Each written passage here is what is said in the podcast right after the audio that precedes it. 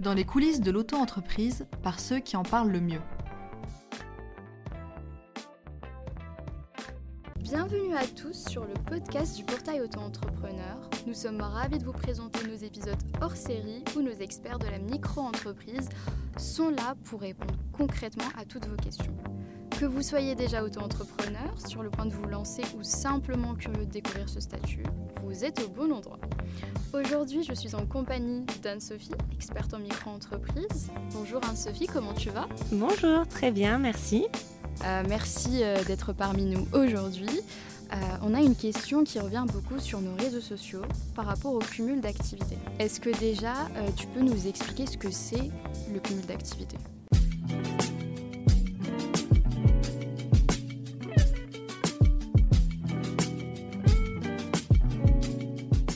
Alors, il y a différents cumuls possibles en fonction de vos situations. Donc, ne pas confondre les activités et vos situations. Euh, par exemple, si vous êtes fonctionnaire, le cumul d'activités n'est pas totalement interdit. Donc, c'est-à-dire si vous êtes fonctionnaire, vous pouvez être aussi auto-entrepreneur.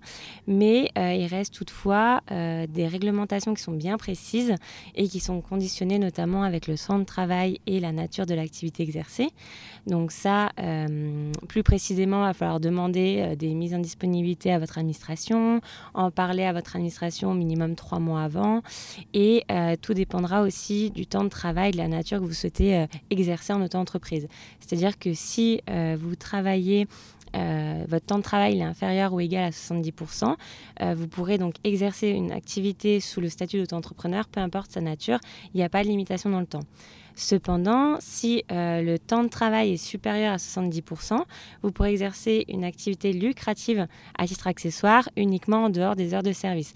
Mais attention, parce que ceci, ça ne concerne pas n'importe quelle activité. Donc, je vous inviterai à regarder euh, l'article 6 du décret du 27 janvier 2017 euh, et adresser du coup une demande écrite à votre hiérarchie en leur spécifiant notamment la nature de l'activité que vous souhaitez faire en auto-entreprise. Voilà.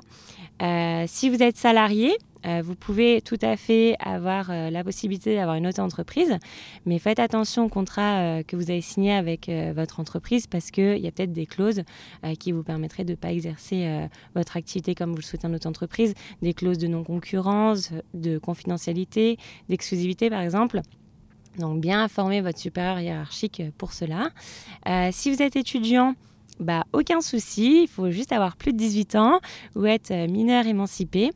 Euh, et retraité. Alors attention, c'est tout à fait possible, mais dans ce cas-là, je vous inviterai du coup à contacter euh, votre euh, caisse de retraite pour voir s'il n'y a pas un plafond de revenus à ne pas dépasser et que ça n'impacte pas votre pension. Voilà.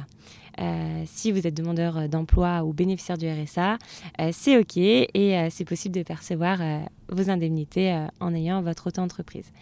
Donc voilà, ça c'est en fonction de, des différentes situations.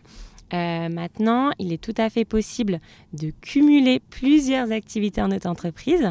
Euh, donc là, les activités euh, commerciales, libérales ou artisanales.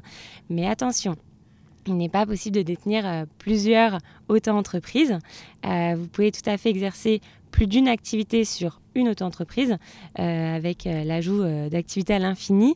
Mais bon courage pour votre gestion financière administrative par la suite. Mais voilà, c'est tout à fait possible. Euh, donc, si vous décidez de créer votre micro-entreprise avec plusieurs activités, euh, vous devrez déterminer donc votre activité principale, puis euh, vos activités secondaires. Concernant l'activité principale, comment elle se détermine En fait, tout simplement, vous allez bah, calculer le chiffre d'affaires de chacune de vos activités et le chiffre d'affaires le plus important, ça représentera votre activité principale. Voilà. Maintenant, euh, imaginons euh, que euh, vous ayez déclaré qu'une seule activité à la création de votre sirette et que bah, vous débordez d'énergie et que vous souhaitez déclarer plusieurs activités à votre sirette actif. comme je vous l'ai dit, c'est tout à fait possible. Vous allez garder le même numéro de sirette, mais vous allez devoir effectuer donc ces modifications et ces ajouts auprès de guichet unique qui transmettra donc votre dossier à votre centre de formalité auquel vous appartenez. Merci beaucoup pour ce résumé, c'est très clair. Euh, est-ce que tu peux euh, nous expliquer quelles sont les étapes à suivre si on veut avoir plusieurs activités? Oui.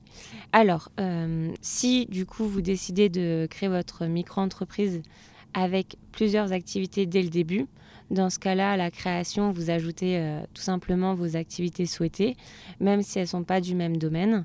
Et euh, si vous souhaitez du coup en ajouter, mais une fois que le SIRET est déjà créé, c'est tout à fait possible de faire ces modifications auprès de guichet unique sur le site de l'INPI.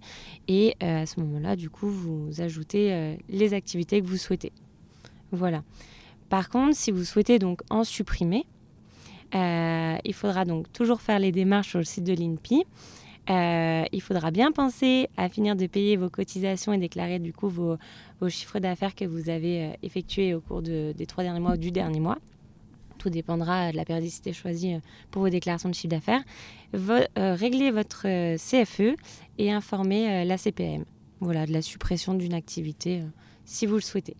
Euh, donc moi, en ce moment, euh, j'ai très envie d'avoir une deuxième activité et euh, je me demande quels impacts tu vas avoir sur ma déclaration de chiffre d'affaires. Si vous êtes une personne avec différents savoir-faire et que votre auto-entreprise se compose ainsi de plusieurs activités, mais que ce ne sont pas du même domaine d'activité, alors vos déclarations seront différentes. Je vous explique. Pour commencer, si vous exercez deux ou plusieurs activités au sein de votre micro-entreprise, le seuil de chiffre d'affaires respecté n'est pas pour autant doublé. Hein.